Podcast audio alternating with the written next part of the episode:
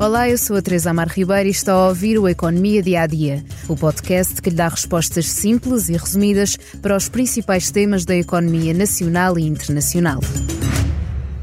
A corrida ao sol tem-se mostrado uma verdadeira maratona que está constantemente a elevar o seu próprio nível. Portugal está bem posicionado na tabela, já que a energia solar cobriu pela primeira vez 10% do consumo de eletricidade do país no mês de julho, um patamar inédito para a gestora da rede elétrica REN. Em termos acumulados de janeiro a julho, a produção renovável abasteceu 58% do consumo.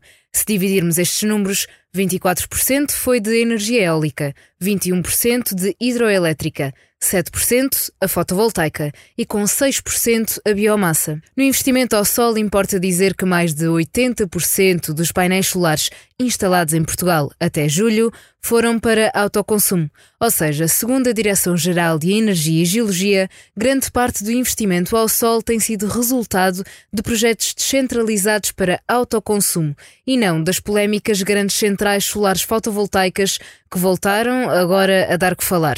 Este sábado, a APA, a Agência Portuguesa do Ambiente, chumbou o projeto para a segunda maior central solar do país. Um investimento de 500 milhões de euros por parte da Greenvolt e da Alpac Capital para um projeto fotovoltaico de 705 megawatts construídos em Nisa. Pelo menos era essa a ideia, que não se irá realizar, porque, segundo a APA, foram identificados impactos negativos, significativos a muito significativos, nomeadamente no uso do solo, ordenamento do território, paisagem e sistemas ecológicos. Desta vez, as árvores ganharam a corrida e os mais de mil hectares compostos, na sua grande maioria, por eucaliptos, vão ficar intactos.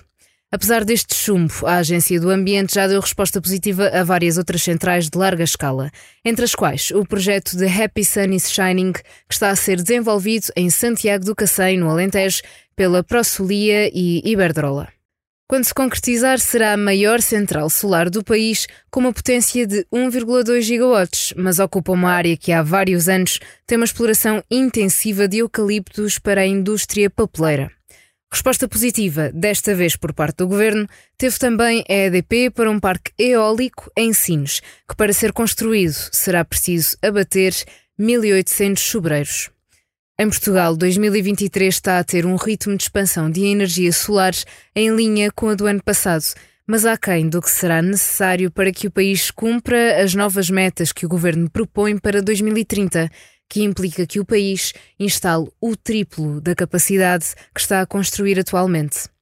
E por hoje chegamos ao fim do Economia Dia a Dia, mas antes de fechar, convido a ouvir o podcast Money Money Money, que numa altura de candidaturas ao ensino superior pondera as várias opções para ajudar na escolha do melhor curso a seguir no mercado de trabalho que muda a grande velocidade. Obrigada por estar desse lado. Se tem questões ou dúvidas que gostaria de ver explicadas no Economia Dia a Dia, envie um e-mail para tearribeira.express.empresa.pt.